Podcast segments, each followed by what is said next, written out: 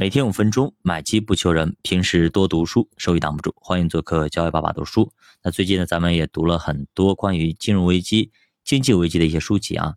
今天咱们继续聊一下这个关于零八年金融危机的时候，那个时候非常畅销的一本书，叫做《大而不能倒》。其实当时的金融危机，其实就是因为啊我们所说的非常有名的雷曼兄弟的倒闭而引发的一系列连锁的反应。出现了全球金融的海啸。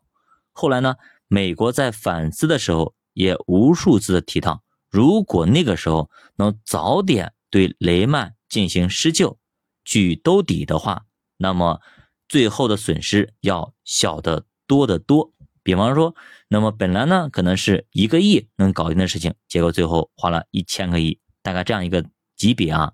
于是呢，那几年就反复流行一个词儿，叫啥？叫。大而不能倒，说的就是当一个金融机构足够大的时候，它就会对监管形成一种反制。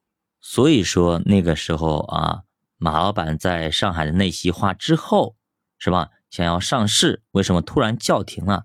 其实他就想用这种大而不能倒的这种理论来反制监管，结果监管果断出手啊。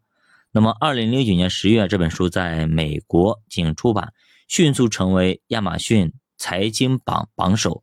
投资家巴菲特还给作者送去了一张海报，多次呢在公开场合演讲中称称这本书是一本非常棒的书。它为人们展现了大量的第一手现实的资料，有助于咱们开始展开思考，到底该怎么去面对大型的金融机构和风险之间的关系。那么这本书的作者呢是《纽约时报》首席专家作者索尔金，是由我国著名经济学家巴曙松来翻译的。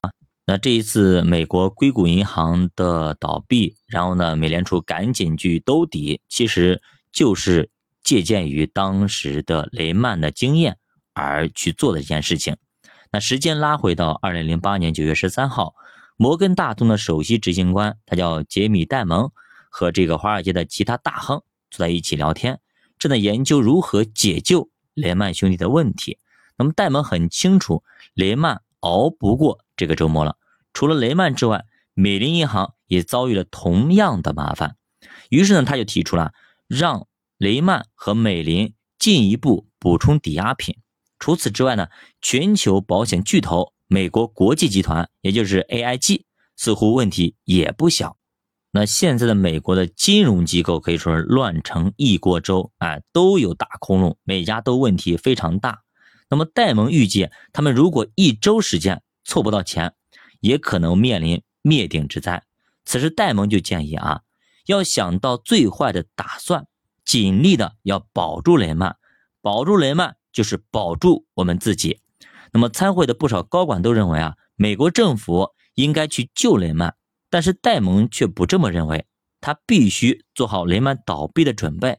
当然了，还有美林以及国际集团，甚至还有摩根史丹利和高盛，这就意味着整个金融体系直接全部崩盘，一塌糊涂，都窜稀了，看不见的手已经无法来左右局势。那么这场灾难始于二零零七年，当时经济非常繁荣，泡沫已经达到了极致，到了峰顶，金融机构们。联手把小泡沫直接吹吹吹吹成了大气球，同时呢，华尔街获得了最大的好处，金融界人士的总薪酬已经达到了五百三十亿美元。那么高盛 CEO 在那个年代已经拿到了六千八百万美金的年薪。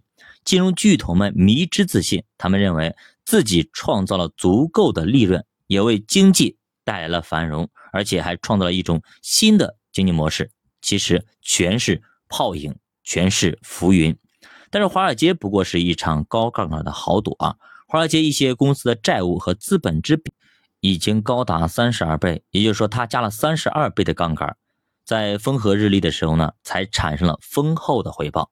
但是，一旦遇到逆风，也是遇到危机，那必将是灾难级的啊！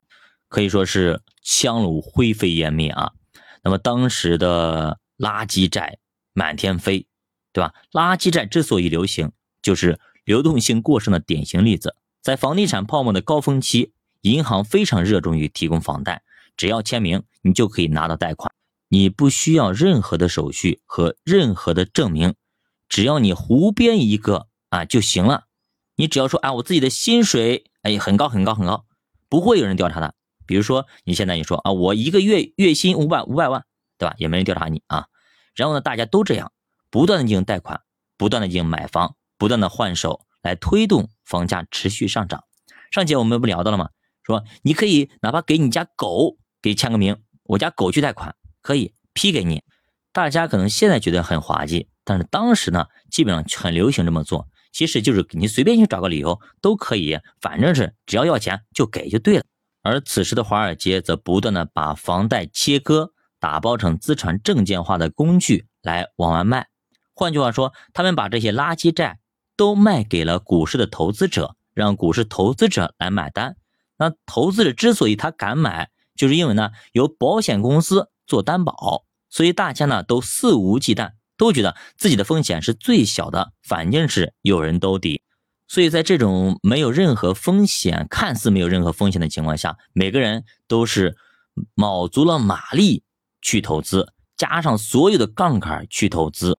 咱打个比方嘛，比方说啊，你去做一个投资，然后保险公司给你做担保，保险公司暗示对吧？它是不能够倒闭的，所以说你就卯足了劲去投，如果是赔了。保险公司把钱给你，你这样的话你还担心什么呢？你肯定不担心。所以呢，每个人都有后手，每个人都觉得没问题。我背后是大型的保保险公司，我背后是大型的金融机构，我背后是大银大型的银行等等等等。所以这个时候每个人都很放开了，就是说揣开了腮帮子去吃啊。所以在这套完美的这种体系下，全都疯了，全美国人全都疯狂了啊，疯狂了，上至那些。就是那些富豪们，下至平民老百姓都这么干，结果呢，我们忽略了一个重点，什么重点？就是出来混，迟早是要还的。那么大家都赚钱，那肯定是有人赔钱。那谁赔钱呢？很多人没去考虑过这个问题。所以能量是守恒的，财富也是守恒的。总共河里这么多水，那你家水里多了，那他坑里的水肯定会变少。那么这个问题没有人去想过，所以最后肯定会有人出来买单。那到底谁是那个买单的人呢？我以前举过一个例子啊，比如说你去打牌，对吧？那么一开始坐下，当你坐下的那一刻，你应该知道今天晚上到底谁是那个买单者，谁是那个输钱的人。如果你看不出来谁是那个输钱的人，那不好意思，今天晚上你就是那个输钱的人。小巴读书陪你一起慢慢变富，欢迎大家点赞、收藏、关注、转发、留言，再见。